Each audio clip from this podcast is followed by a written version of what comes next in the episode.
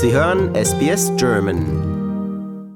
Hallo, hier ist Wolfgang Müller von SBS Radio. Ich spreche mit Dr. Tillmann Rust, Arzt in Sydney. Momentan werden ja viele Leute aufgefordert, die Grippeimpfung machen zu lassen. Wir haben ja in letzter Zeit jede Menge Impfungen bekommen. Ist es denn immer noch nötig, so eine Grippeimpfung zu machen? Ja, die Grippe bleibt nach wie vor ein Problem. Wir haben jedes Jahr noch 1000 bis 2000 Grippeopfer.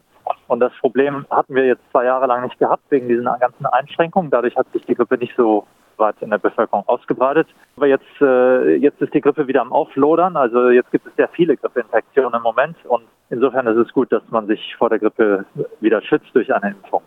Und diese Boosterimpfungen und Covid-Impfungen, die machen nicht das Gleiche? Die impfen nur gegen Covid. Covid ist ja nicht die Grippe. Und die sind eine separate Sache und äh, halt ein neues Problem, das wir haben in den letzten zwei Jahren, Covid.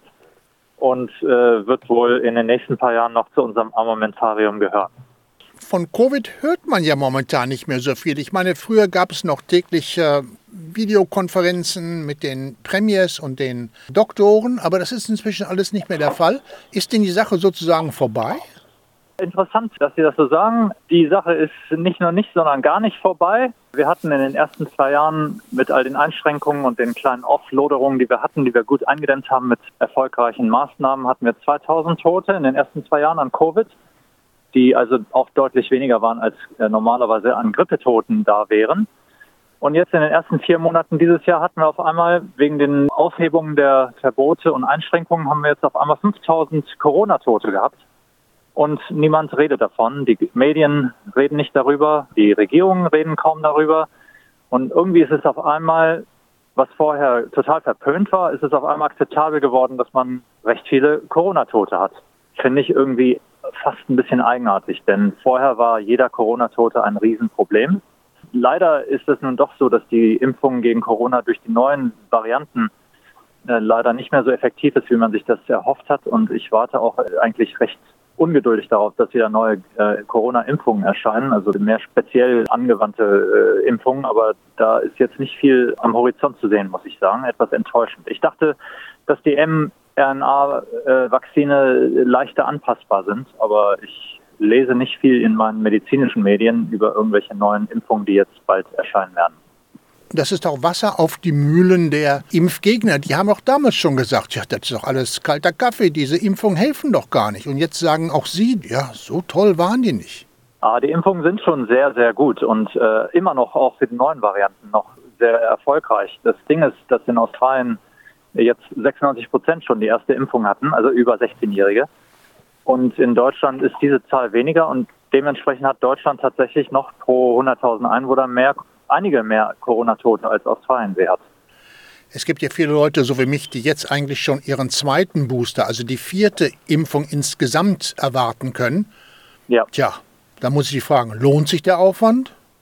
Also ich hatte eigentlich jetzt persönlich so ein bisschen darauf gewartet, dass die nächste Variantenimpfung kommt, aber die ist nicht erschienen und deshalb muss ich jetzt auch langsam sagen, ich denke, auch ich muss mich langsam um eine vierte Impfung kümmern. Aber ich, ich persönlich denke, wir müssen uns mehr auf Masken konzentrieren. Wir müssen uns mehr darauf konzentrieren, dass wir versuchen, die, die Ansteckungen zu vermindern. Und äh, ich denke, im Moment sind Masken in der Hinsicht die beste Maßnahme.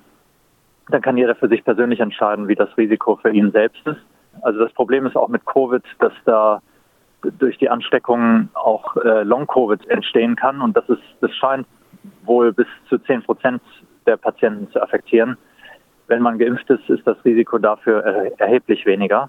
Aber Long-Covid äh, kann durchaus ein ganz gutes Problem sein für die Zukunft. Also in Deutschland wird davon geredet, äh, Long-Covid-Kliniken einzurichten. In Australien wird jetzt auch davon geredet. Also nach Ihrer Meinung ist das Tragen von Masken durchaus noch berechtigt? Auf jeden Fall, ja. Auch von einem persönlichen Risiko, also wenn man verhindern will, dass man Long-Covid kriegt, würde ich stark empfehlen, dass man Masken trägt und sich so weit wie möglich in gut belüfteten Räumen aufhält oder in gut belüfteten Gebieten aufhält, also eher draußen als drinnen. Also ich denke, das mit dem Essen und so in unbelüfteten Räumen ist für mich noch ein bisschen riskant, würde ich mal so sagen. Also gerade bei diesen hohen Zahlen, die wir im Moment haben. Wenn, wenn irgendwann die Zahlen wieder runtergehen, dann denke ich, wird das Risiko weniger sein. Dann kann man sich vielleicht ein bisschen entspannen. Aber ich persönlich bin nicht so ganz entspannt. Also ich bin nicht entspannt, wenn ich meine Patienten jeden Tag sehe. Und jetzt, was ich auch jetzt viel sehe, ist halt die ganzen er Erkältungen äh, und auch viele Grippenfälle. Äh, das sehe ich jetzt sehr viel in meiner Praxis. Und dafür möchte ich mich auch schützen und äh, schütze mich ganz gut dadurch, indem ich Maske trage. Und haben Sie sich auch gegen Grippe impfen lassen? Ja, ja, ja das habe ich. Und Sie würden das auch an anderen Leuten in der Gemeinschaft empfehlen?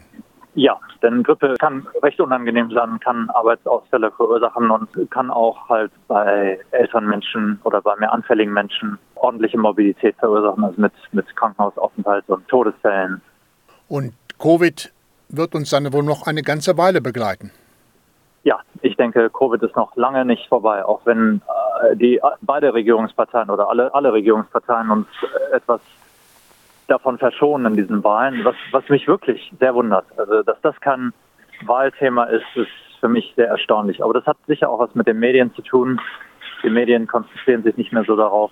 Das Problem wird irgendwie jetzt weggeschwiegen und so, als ob es das nicht gibt. Dabei sind die Krankenhäuser, also die, die, die, die öffentlichen Krankenhäuser sind jetzt voll ausgelastet äh, mit Covid-Patienten und haben immer noch Probleme, alles zu managen, wahrscheinlich mehr als je zuvor. Und auch wird jetzt nicht davon geredet, Privatkrankenhäuser einzuschränken, also dass die Platz machen für Covid-Patienten und so. Davon wird jetzt auch nicht geredet. Also ist alles ein bisschen komisch, finde ich. Also nicht ganz konsequent. Also es ist nicht so, wie es letztes Jahr war. Irgendwie, letztes Jahr waren wir übervorsichtig und dieses Jahr sind wir untervorsichtig. Weiß nicht. Kann das nicht ganz nachvollziehen, was da abläuft.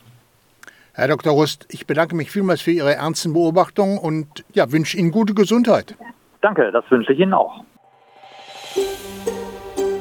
Lust auf weitere Interviews und Geschichten?